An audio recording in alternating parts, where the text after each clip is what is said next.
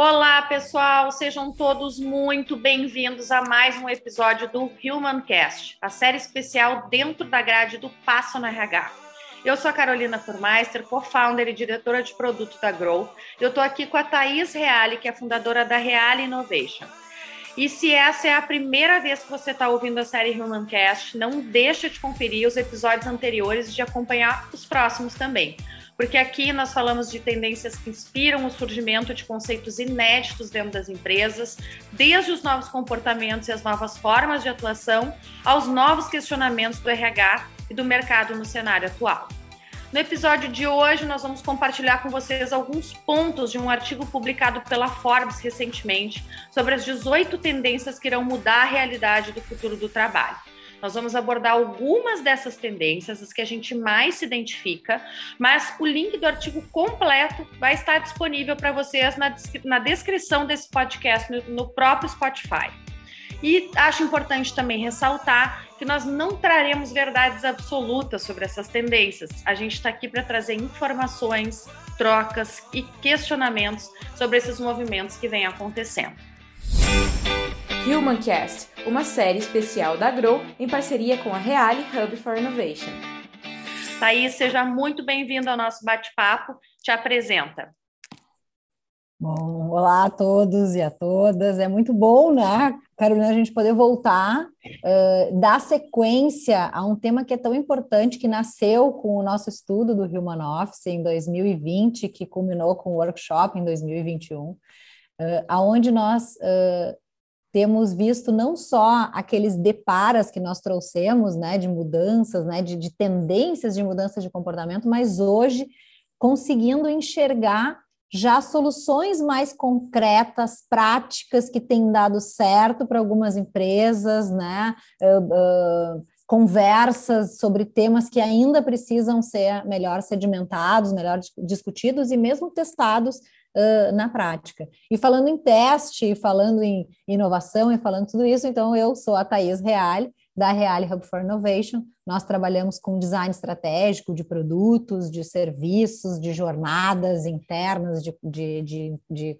eh, jornadas de consumidor, jornadas de colaboradores e também com educação, enfim, corporativa ligada a esses temas de inovação.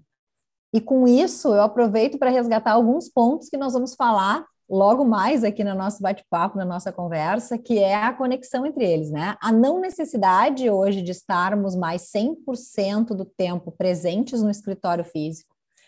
Há inúmera, né, uh, inúmeras formas de trabalhar, como o trabalho assíncrono, que permite que cada um trabalhe dentro do seu tempo, mas no grupo ao mesmo tempo o que faz com que alguns momentos sejam necessários o contato físico, estarmos presentes, o olho a olho, né? E tudo isso acaba impactando na forma com que nós estamos uh, trazendo a performance, trazendo a produtividade, não mais por tarefas, e sim né, por entregas, e com isso, algumas empresas podendo flexibilizar carga horária total de trabalho, ou horários de trabalho, ou locais de trabalho, mesmo que sejam, uh, mesmo que a pessoa esteja no trabalho remoto, ela pode não necessariamente viver e continuar vivendo na mesma cidade, enfim, isso tudo teve um grande impacto. E eu queria que tu começasse aí, Carolina, traz para nós a primeira tendência, né? Uma tendência super importante que vem sendo falado e que eu acho que ela pauta muito aí uh, grandes transformações no nosso, uh, na nossa forma de trabalhar. Legal. Um, a gente vai a primeira a primeira tendência que a gente vai estar conversando é que, sobre saúde mental, né? A saúde mental virou um problema corporativo, é isso. A Thais me trouxe antes no bate-papo dela, que é uma fala que eu achei muito interessante, que, que, que foi o que uh, trouxe, ancorou o nosso, o nosso evento, o nosso estudo e evento do Human Office, e é o que a gente vai estar versando aqui, que a pandemia condensou em menos de dois anos mudanças que estavam previstas para acontecer ao longo da próxima década, né, Thaís? Então, uh, dentro do nosso estudo, a gente já, uma das, das dez transformações que a gente levantou no estudo já estava relacionada à saúde mental, onde a gente falava que a saúde mental era um problema da área de gestão de, de pessoas, para se tornar um problema, na verdade, um problema não, uma questão que é a bandeira de todos na organização, né? E hoje a gente vê o quanto que realmente ela realmente é uma bandeira de todas as organizações, né? A gente tem dados que só em 2020 o adoecimento mental levou a 576 mil pessoas afastadas do mercado de trabalho. Isso representa uma, um aumento de 26% em relação a 2019, segundo dados da Secretaria Especial da Previdência e do Trabalho. Então, realmente, assim, é, a, a, questão do, do da síndrome de burnout, né, uh, relacionada a problemas de saúde mental, ficou muito evidente na pandemia. E eu acho interessante de trazer que, na verdade, assim, né? O, que eu, que a gente argumenta, o que eu argumento, que sou psicóloga de formação e que vejo muito na minha área, é que saúde mental já deveria ser a bandeira de todos há muitos anos. Né? Eu estava lendo uma matéria da, da HSM trazendo um estudo de que, na verdade, a questão da síndrome de burnout, de estresse no trabalho e, e, os problemas de saúde mental no trabalho, quanto que eles impactam, né? Fora ser uma questão de saúde pública, que a gente deve cuidar das pessoas também, já vem desde 2010, 2014 já tem estudos né, longos que já trazem indicadores sobre isso. Mas como para muitas outras questões, né, a pandemia evidenciou o quanto que é importante poder estar cuidando disso, porque ela representou uma crise. E nas crises a gente teve um volume, como, como todas as crises, a gente teve, como foi uma crise mundial, um volume muito alto de pessoas que se apresentaram com essa questão, né? Ficou intenso, ficou forte demais e não dissolvido como sempre foi. Então, que bom que trouxe essa luz, esse é o lado positivo, apesar das pessoas em sofrimento, mas que enfim as empresas se abriram para isso de fato, de poder cuidar da saúde mental de seus colaboradores. Tenho certeza que essa é uma pauta que veio para ficar, né? Não existe mais como não cuidar, e eu tenho algumas evidências que trazem que essa pauta, trazem né, dados de que essa pauta veio para ficar, que a gente já não vive mais a situação de pandemia, de crise, né, necessariamente, que bom. E a gente já vê um volume de aplicativos de saúde mental crescendo no trabalho, sendo de fato contratados nas empresas. Vou trazer dois fatos para vocês que confirmam isso no último evento que eu tive da área de gestão de pessoas da Startse Uh, trazendo palco para as pessoas apresentarem seus aplicativos totalmente focados em saúde mental. Então, isso é excelente, era algo que a gente não via no pré-pandemia espaço de palco para tratar de aplicativos que cuidem de saúde mental dos colaboradores. E o segundo ponto é, eu participo de um clube de empresários, de que tem mais de 150 empresários, entre 150 e 180 empresários do Brasil inteiro, e eu vi semana passada até uma discussão de eles próprios, entre eles, pedindo indicações, são todos CEOs, pedindo indicações de onde é que eles, para onde eles uh, alocam as pessoas que estão que com problemas de saúde mental, que precisam de uma terapia, que precisam de recursos, pedindo dica de aplicativo, né? Ou ou de instituições, enfim, que possam entregar esse serviço com qualidade. E eu vi mais de cinco deles se manifestando na hora, trazendo indicações, ou seja, que eles já vêm cuidando disso nas suas organizações, nas empresas, cuidando dos seus colaboradores para isso. Eu acho isso maravilhoso, primeiro, porque isso é democratização de uma psicoterapia, né? E a gente tem o um entendimento, tu é usuária, né, Thais, há muitos anos, sabe bem o, o benefício que isso traz. Então, a gente acha isso maravilhoso, assim, essa nova luz que vem e, e a abertura que se traz para poder trabalhar disso e dar esse acesso às pessoas que eu tenho absoluta certeza que amplia o bem-estar, a qualidade de vida e a produtividade, com certeza. E, e, e tem um lado muito legal que acaba gerando a cultura da empresa, essa abertura de tu poder também poder pedir ajuda, né? A empresa está ali disposta a te ajudar, ela tem ferramentas para que tu possa sair desse, né, desse momento difícil, né, de momento de doença, né, mental, porque por que não? Sim, é uma doença mental que a gente muitas doenças mentais nós viemos uh, enfrentando, né? Para que ela possa, para que ela possa realmente fazer essa mudança. Eu acho que isso que tu trouxeste lá no início da tua fala, né, que a, a pandemia acelerou muito, ela acelerou mas ao mesmo tempo nós continuávamos na pandemia sendo cobrados pelo modelo mental antigo, anterior, né? Uh, então, por isso gerou mais estresse. Então, quem já vinha em estresse gerou mais estresse, mas agora com conversas, com formatos né, diferentes de relação líder-liderado, com ferramentas que as empresas vêm né, instituindo para todos os colaboradores, isso sim a gente consegue enxergar uma mudança, consegue enxergar um novo caminho aí para as doenças, para que a organização não fique doente, né?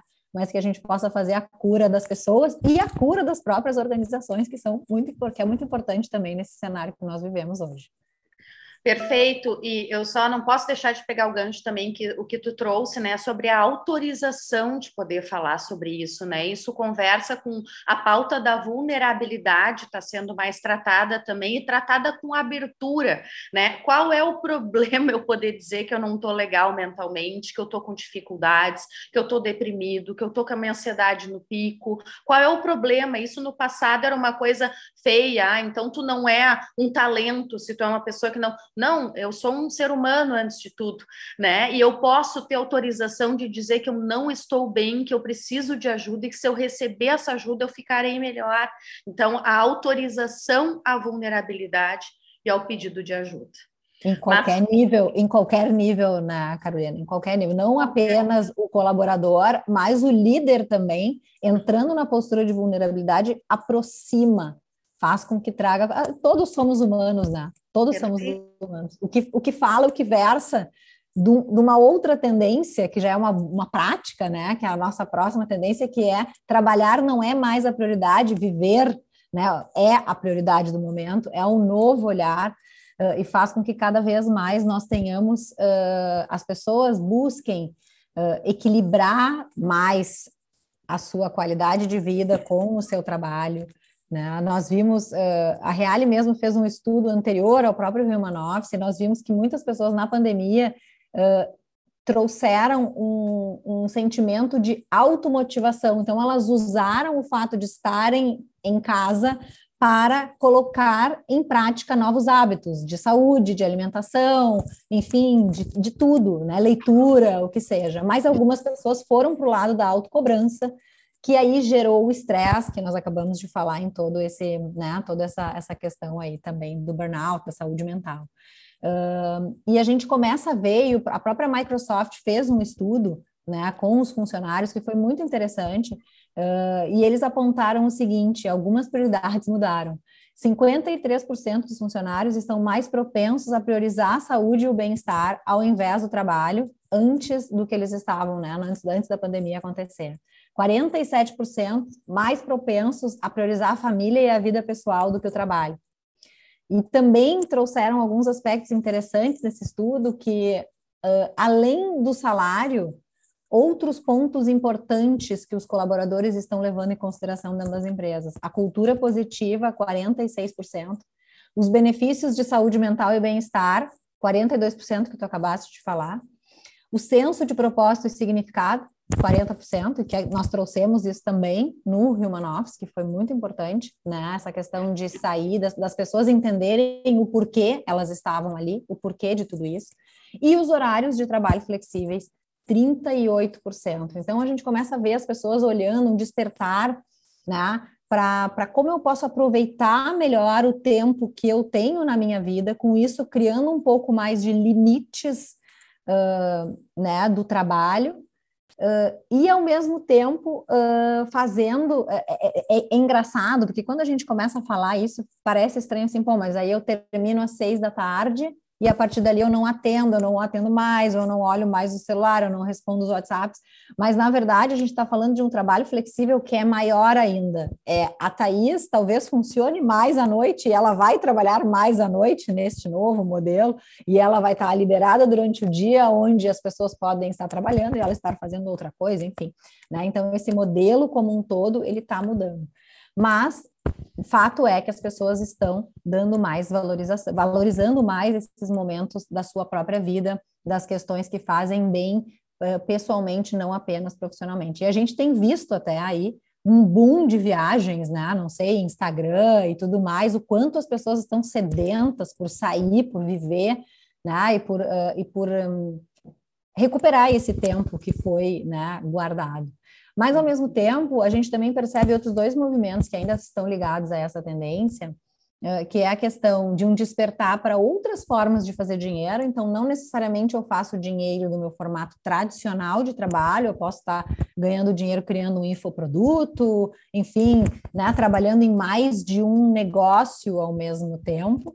Né? E também um grande foco em compreender e ver como que o seu dinheiro pode render mais. Então, são formas diferentes de olhar como a vida é sustentada. E não, a, não é o trabalho unicamente que sustenta esta vida, mas ganharam novos pilares de sustentação. Só que o eterno trade-off, né? Que eu tenho certeza que tu ia me perguntar isso, eu acho que eu até te cortei aqui, que é assim, legal, né? Muito bem a gente olhar para a vida, olhar para o lazer, olhar para tudo isso, mas e aí, né? As contas chegam, né? As contas uhum. estão por aí. Mas eu vejo, é, quando eu penso nesse, nesse trade-off, eu vejo muito a questão da performance, desse novo modelo de performance e de produtividade, aonde nós podemos, em alguns ramos de negócio, em algumas profissões, em algumas áreas, eu acho que não para todos ainda, mas que o fato de conseguirmos encontrar um novo formato de produtividade também abre espaço para que a gente possa ter a melhor produtividade da nossa vida uh, pessoal também. Né? Uhum, perfeito, concordo total. Eu ia te trazer, acho essa reflexão muito interessante. Eu estava tava lendo, tem um perfil no Instagram que chama O Futuro das Coisas, que eu sigo, e vi que hum, traz um monte de tendência, e eles estavam divulgando uma nova música da Beyoncé, não sei se tu já viu, que estão chamando do hino das demissões, falando dessas demissões em onda, que o nome da música é Break My Soul, e o recado que, que eles falam que ela está trazendo é simples e direto, não vou me destruir por causa de um emprego, pedi demissão, agora estou atrás de algo que faça sentido e que me traga felicidade. Estão falando desse movimento todo, que é o que tu está trazendo, que é a busca por viver, pela felicidade também, enfim. Aí eu tava rindo porque eu li um comentário exatamente esse trade-off que tu tá falando, né? De um cara comentando, é, a gurizada precisa aprender que iPhone e bicicleta custa caro, né? que não adianta tu, ok, isso, mas eu acho que tu costurou muito bem colocando que, bom, isso é movimento de mercado. As pessoas vão encontrar outras formas de fazer dinheiro ou de aprender sobre o dinheiro, como tu mencionou, né? Que também está referindo uma tendência, assim.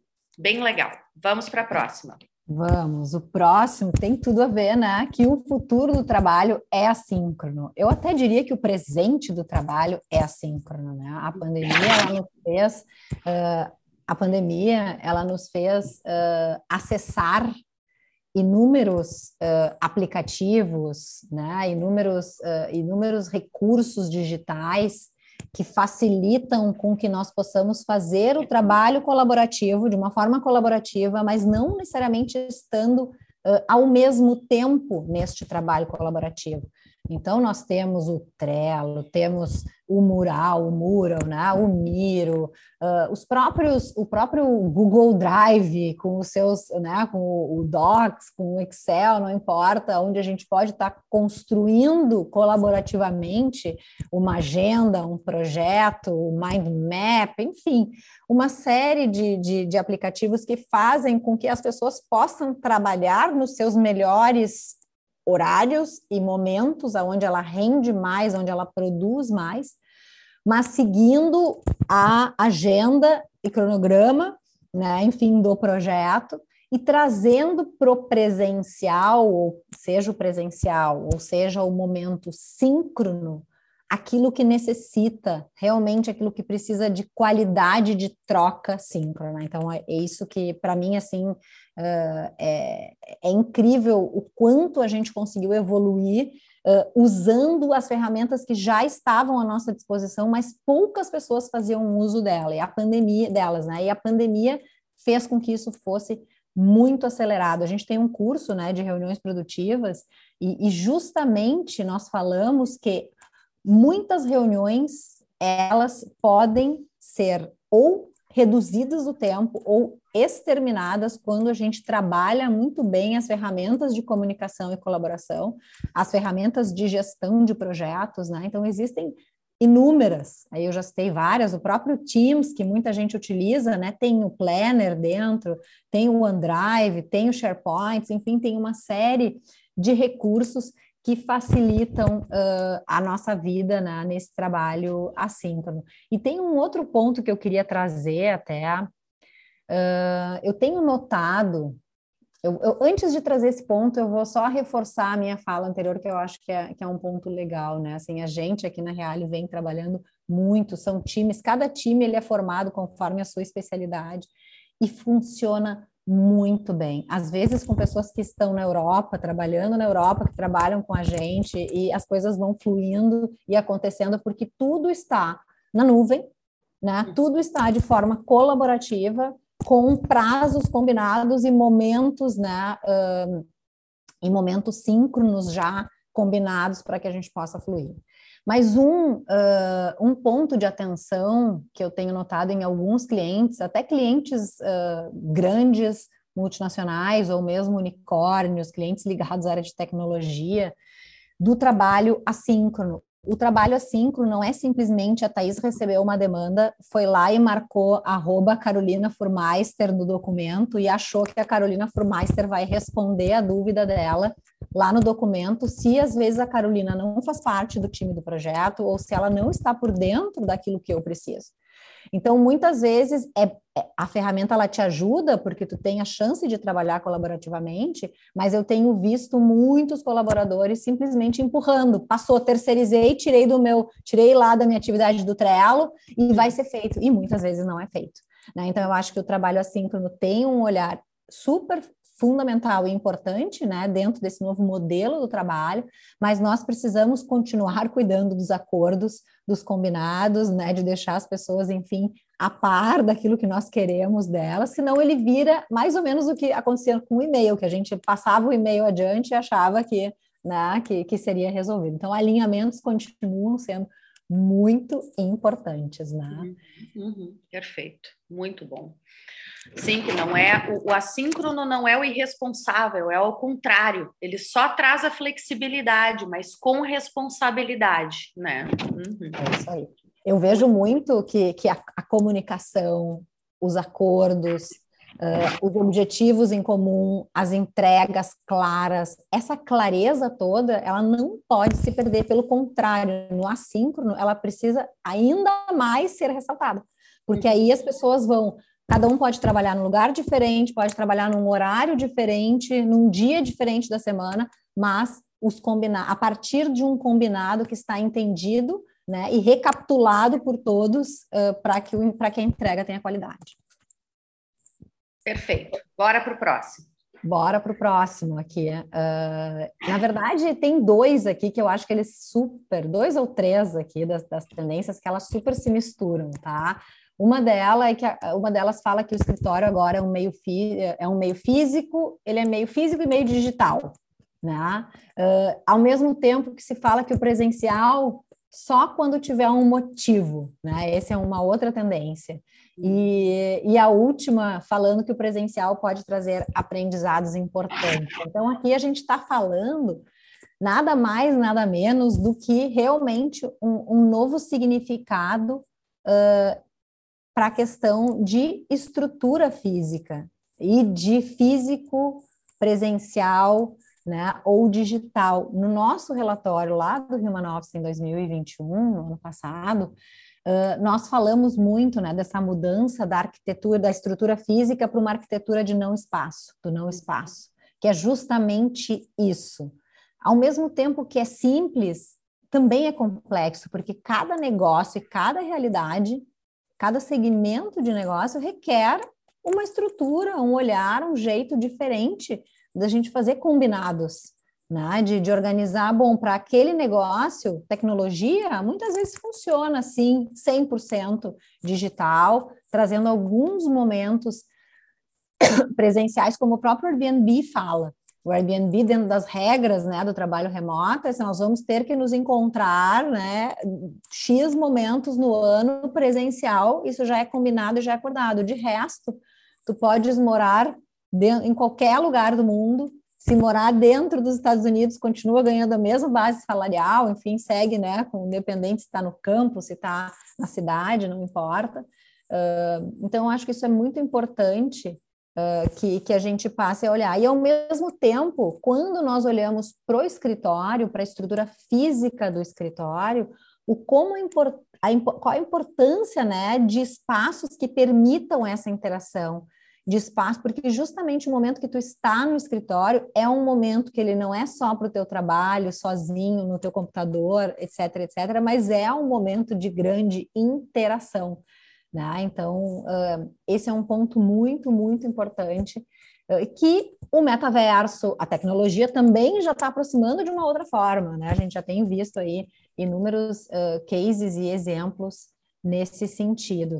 Tô aqui olhando, Carolina, que tem assim, cada caso é um caso, né? Por exemplo, Spotify e Twitter adotaram a flexibilidade completa, né? Tanto da jornada de trabalho quanto do trabalho assíncrono. Uh, mas a gente viu que muita gente obrigou as pessoas a voltar né, a trabalhar 100%, o que teve essa demissão em massa, que teve um grande movimento aí, principalmente nos Estados Unidos, né, no ano passado, mas também algumas empresas que os funcionários abraçaram o retorno ao escritório como uma forma de aprendizado, como um novo, né? Tipo, ah, vamos construir um novo momento. Eu até queria que tu falasse um pouquinho da Grow, como é que foi, né? Porque vocês ficaram 100%, agora vocês voltaram, não, não tão, não sei se todo mundo tá, eu acho que a gente tem aí um modelo híbrido, conta um pouquinho para gente.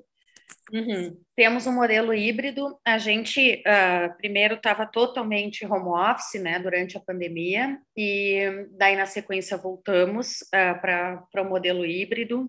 E a gente percebeu que quando a gente chamou as pessoas para vir três vezes na semana no presencial, porque a gente tem o um entendimento do valor dos vínculos do presencial, da aprendizagem, né?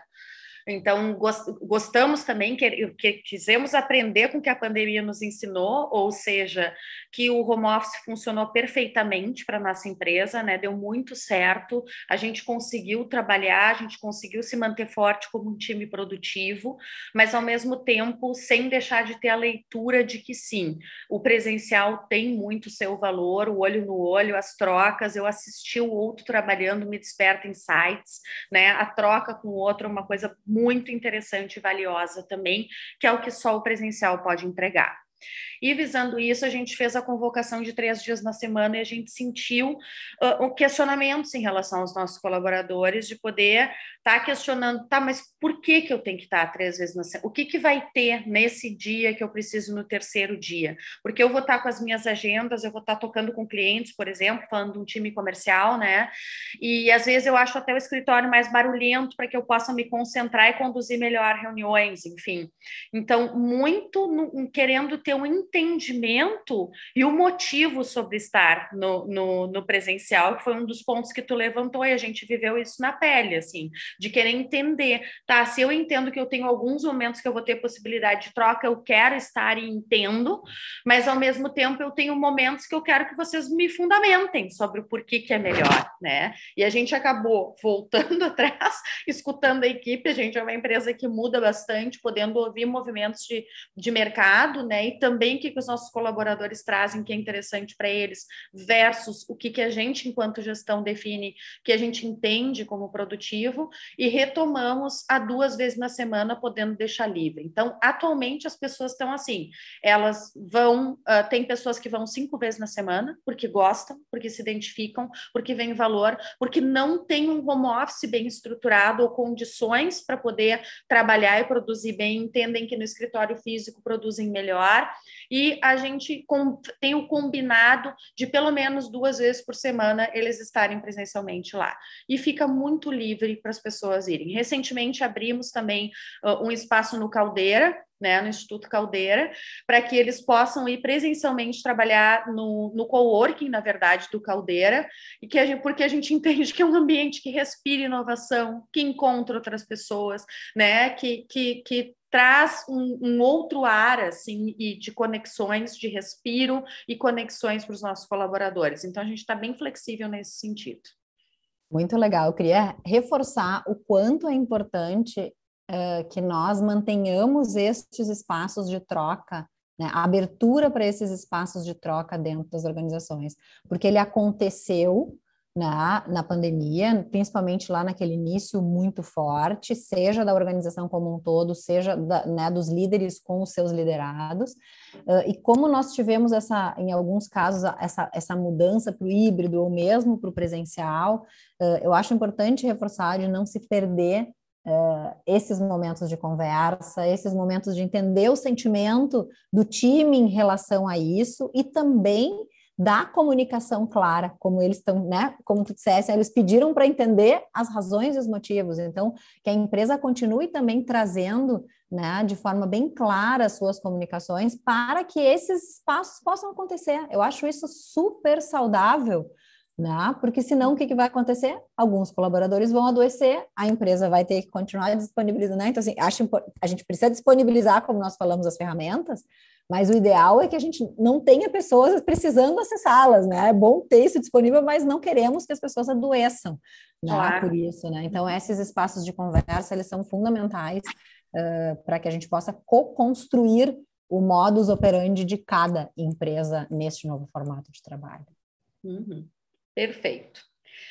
Excelente. Vamos para a próxima tendência, então, que traz que sobre a questão da semana ter só quatro dias, né? A gente já viu diversas notícias aí, movimentos. Na verdade, a Bélgica, o Reino Unido e o Japão já estão testando esse modelo já dizem que tem testes desse modelo por algum período já sem prejuízos na produtividade, e inclusive tem um exemplo de uma empresa no Brasil que replicou né, esse modelo que eles já estavam aplicando lá, e que afirma, já mensurou que o sentimento de propósito, pertencimento e orgulho em relação à empresa subiu 17% depois da mudança.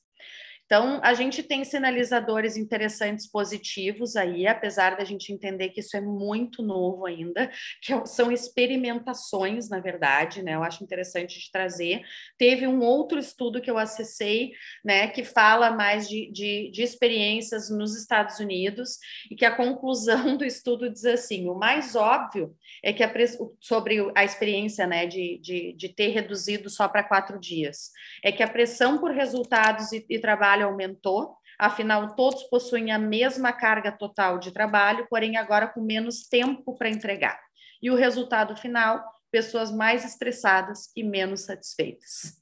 Então, como a gente vê, a gente tem respostas antagônicas ante essa mudança. Eu acho que o que falo, o quanto que isso depende muito de que contexto a gente está tratando, que segmentação de negócio, que cultura a gente está tratando, né? E uma das coisas que a gente já conversou aqui, né, Thaís, como é que fica, por exemplo, como é que isso ficaria para um profissional liberal, por exemplo? Meu marido é dentista, ele não tem como, ele vai ter impacto na remuneração dele, na produtividade dele, se ele uh, uh, não trabalhar, fizer uma semana de quatro horas. É, é, óbvio que é uma escolha, mas aqui a gente começa a conversar que tem determinadas áreas de trabalho que dependem, dependem, né, uh, da, do, do presencial, do físico, de estar presencialmente executando naquele dia, não é algo compensatório em outros momentos para que se possa trabalhar por quatro dias e que não tem nada de errado em fazer essa escolha, só que a gente começa a conversar sobre escolhas e renúncias, né? Tá tudo bem, vai renunciar, vai ganhar um pouco menos. Se isso for valor para ele, essa renúncia, porque vai estar tá tendo outros ganhos que não o financeiro, tá tudo certo. Mas a gente tem que entender que para algumas áreas terão renúncias. Não tem, não funciona, não vai funcionar, né? E, de novo, os espaços de conversa sendo importantes, né? Ou seja, o teste, a experimentação, mas a abertura para entender as razões positivas e as razões negativas, ou né, um formato X ou formato Y. Para mim, uh, fica ainda mais, reforço ainda mais a importância dessa abertura de momentos de troca e de conversa sinceros, vulneráveis, enfim, né, que tocam uh, pontos que muitas vezes a gente não gosta uh, de olhar, mas que precisa para poder fazer a adaptação correta, para que o modelo funcione dentro do teu negócio ou dentro da área que tu participa ou que tu és líder, né? Uhum, uhum. Exatamente. Bom, uh, depois a gente tem uh, a questão da, dos benefícios, né? Uma reinvenção na questão dos benefícios, que a, a questão do upgrade no home office passa a ser um benefício desejado, né? Que é algo que é novo, que é exatamente pós-pandêmico, né? A partir da pandemia. E a gente traz um dado aqui que o próprio estudo traz, que entre os entrevistados pela Sodexo, 62% tiveram algum tipo de suporte para montar seu home office. Entre eles, o índice de engajamento subiu para 89% contra 73% dos demais. E a Sodexo também perguntou em que, que os colaboradores teriam interesse no modelo remoto, né? E alguns exemplos, assim, só para a gente ter em mente, 87% gostariam de delivery de material de escritório, também isso é uma coisa totalmente nova, né? E 78% tem uma estação de trabalho mais ergonômica. Então, eles se sentem mais engajados e produtivo, produtivos, obviamente, conforme tem maior conforto no home office, né? E isso é relacionado ao Anywhere Office, né, Thaís, que a gente conversou e que foi uma das, das, das tendências, dos deparas que a gente teve lá na, na das transformações do, do nosso estudo também. Então, que obviamente que as pessoas querem mais conforto, que querem uma internet que funcione bem, um notebook, querem inclusive delivery de materiais, né? Querem se sentir pertencendo, entregando para aquela empresa, mas no, trabalhando no home office se estiver confortável para eles. Né? A gente tem a Natália, que nos ajuda aqui no nosso podcast, nos acompanha, que é alguém, uma colaboradora da Grow, que mora em Maringá, mora fora, e que a gente conversa com ela sobre isso também, sobre se ela está confortável, se ela tem qualidade para poder entregar à distância, alguém que a gente pode manter no time morando em outra cidade, como tu mencionou, tem pessoas do teu time que estão entregando da Europa, enfim, estão morando fora, entregando bem, então, mas ao mesmo tempo essas pessoas, cada um tem que encontrar o que, que é o seu bem-estar no seu home office, o quanto que é importante conversar, né? Então, essas questões dessa entrega é algo que é um benefício importante para os colaboradores se sentirem engajados. Na verdade, a área de benefícios já vinha sofrendo uma reinvenção avassaladora pré-pandemia, tá? Porque tinha todo o entendimento de que atendia, na verdade, muito mais ao que a empresa queria dar do que o que as pessoas queriam receber. Então, a gente viu novas empresas de benefícios se reinventando e cada vez mais essa, essa reinvenção vem muito forte, né? Isso aí. E... Eu até não sei se a gente não pega o gancho da, da próxima, pulando ali, só dos talentos estão na áreas rurais e, do, e no campo, porque eu acho que fala um pouco disso, da questão do benefício que eu estava trazendo, né? Uh, sim, nós temos muitos talentos que não residiam nas capitais e que hoje têm acesso a empresas grandes, né? enfim, a empresas da, da capital, porque existe essa flexibilidade de trabalho, assim como muitas pessoas da capital que trabalhavam nessas empresas hoje têm a possibilidade de ir para a zona rural, para a zona, enfim, né, para as, para as cidades do interior, para viver mais qualidade de vida ou mais próximo das suas famílias, sem deixar de estar em grandes corporações e grandes negócios. Acho que é só, acho que esse é um só rápido, assim, porque uh, não é mais, é uma tendência, mas é uma super realidade que a gente vem acompanhando aí nos últimos anos também. Uhum, perfeito e diversos exemplos. Com certeza as pessoas que estão nos ouvindo aqui conhecem alguém, né, que se mudou, que mudou, enfim, alguém ou bem mais de uma pessoa, na verdade, né? Muito comum isso. Uh, o outro ponto que eu ia trazer é a uh, que traz assim como tendência, né? O nome da tendência é na guerra por talentos, a flexibilidade a arma, né? Então está uh, relacionado com a onda dos pedidos de demissão para as empresas inflexíveis também, né? Sem dúvidas, isso é que a gente ouve muito também de gestores ouvindo sobre dificuldade de contratação, né? para quando eles não entregam flexibilidade no sentido geral. A flexibilidade está relacionada relacionado ao modelo de trabalho, à carga horária de trabalho, ao híbrido e o presencial, enfim, flexibilidade precisa entrar na pauta das contratações, né? Muito, muito forte, principalmente relacionado, eu tenho ouvido muito relacionado a profissionais de TI, da área de, de TI, né? O quanto que está difícil, não, não tá mais adiantando, não traz mais um profissional de TI, se tu quiser exigir que ele esteja presencialmente no escritório, ele não vai mais, porque ele tem empregabilidade em outra empresa que está flexível para ele trabalhar home office, são perfis que gostam de uma, uma concentração extrema sistema, não tem necessidade, né? Quanto, quanto mais analítico ele for, menos necessidade ele tem dessa interação diária no trabalho, então ele trabalha bem no home office. E tu não vai atrair ele se tu não conseguir permitir que ele possa estar trabalhando na casa dele, que é como ele prefere trabalhar. Então, é, o próprio estudo traz, né? Essa não adianta, assim, é, as empresas que não puderem trabalhar com essa flexibilidade, um pouco dessa flexibilidade, cada uma adapta como pode, né? Uh, elas vão morrer, elas vão precisar se adaptar, como tudo que não se adapta morre, esse é o movimento que tende a acontecer com elas. reforço que eu estou fazendo justamente um, né, uma capacitação de, de, de colaboradores e gestores em uma grande empresa de tecnologia, né, que tem justamente isso, né, além de flexibilizar mais o trabalho, também buscando trazer formatos diferentes de aprendizagem, né, temas diferentes de aprendizagem, para que este colaborador possa ficar, né, aquela questão que a gente fala, né, do, uh, do employer branding, enfim, de toda a questão do employee experience, enfim, tem tudo, tudo isso junto, tudo isso conta, né, no momento uh, do colaborador poder escolher, querer seguir né, dentro da organização ou não. Bom, e tratando, falando dessa questão né, das emissões em massa que aconteceram, uma das, das, preocupações próximas também, que, que é apontada como uma tendência, uma preocupação na população no sentido geral, é se a inteligência artificial vai tirar os empregos, né? Uma preocupação muito grande com o quanto de empregos já existe o, o, o próprio estudo da Forbes que a gente compartilha com vocês traz índices do quanto que a inteligência artificial já vem tirando o volume de empregos que vem tirando, né?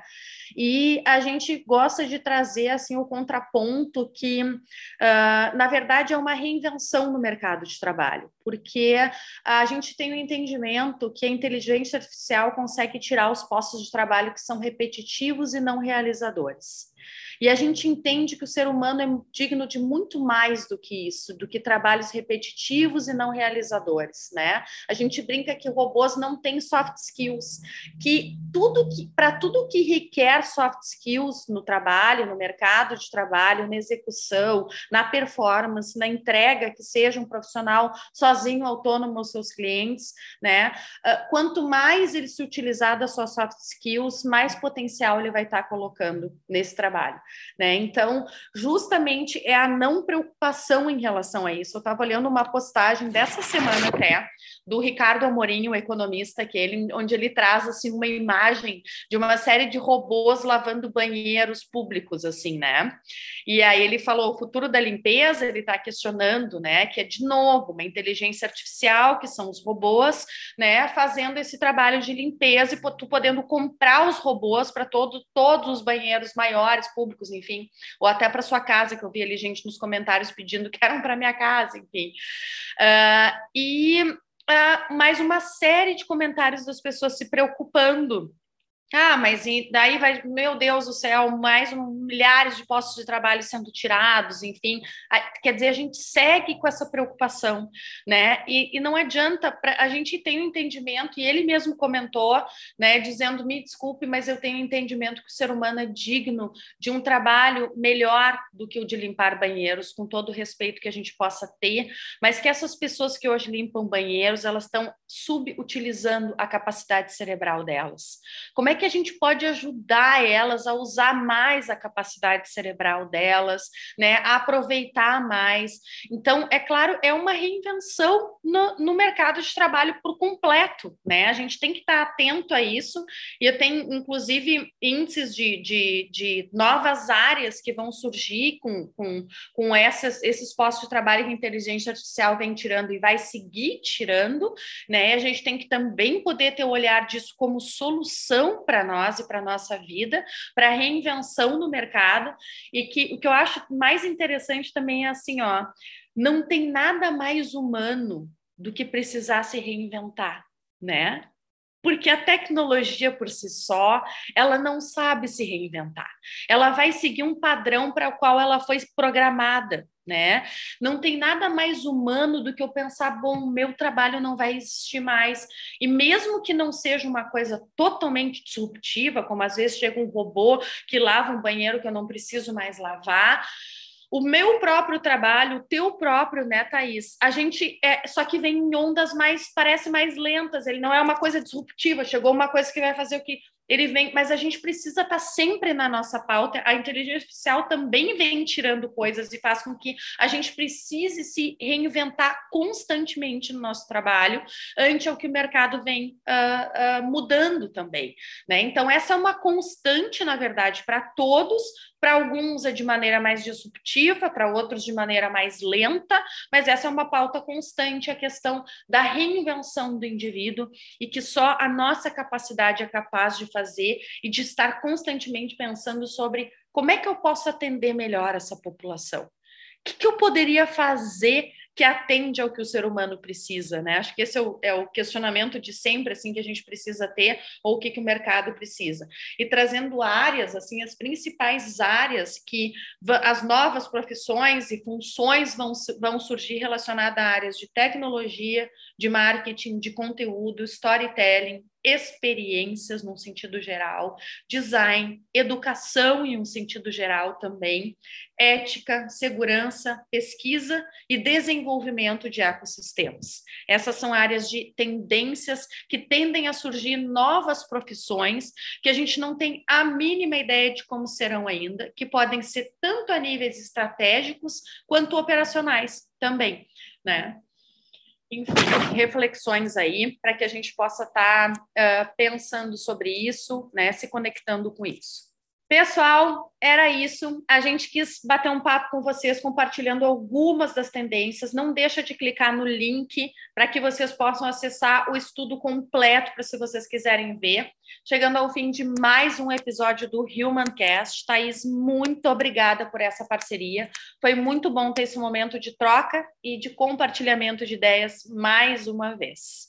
Também agradeço muito estar né, nesta troca contigo. Quero muito ouvir o feedback de quem está nos ouvindo. Então, se tivermos novas ideias, informações, estudos, uh, questões que vocês queiram compartilhar, por favor, fiquem à vontade de né, nos trazer através das redes sociais que a Carolina em seguida já vai trazer aqui na fala dela para vocês. Maravilha. Então, antes de encerrar, fica o meu convite de sempre. Se tu quiser continuar por dentro do universo do Humancast, acompanhe a Grow e a Reale nas redes sociais. No Instagram, você pode buscar pelos perfis de grow_gp e arroba reale innovation. Encerro esse episódio com um agradecimento especial a você que nos acompanhou até aqui. Nos encontramos em breve. Até a próxima.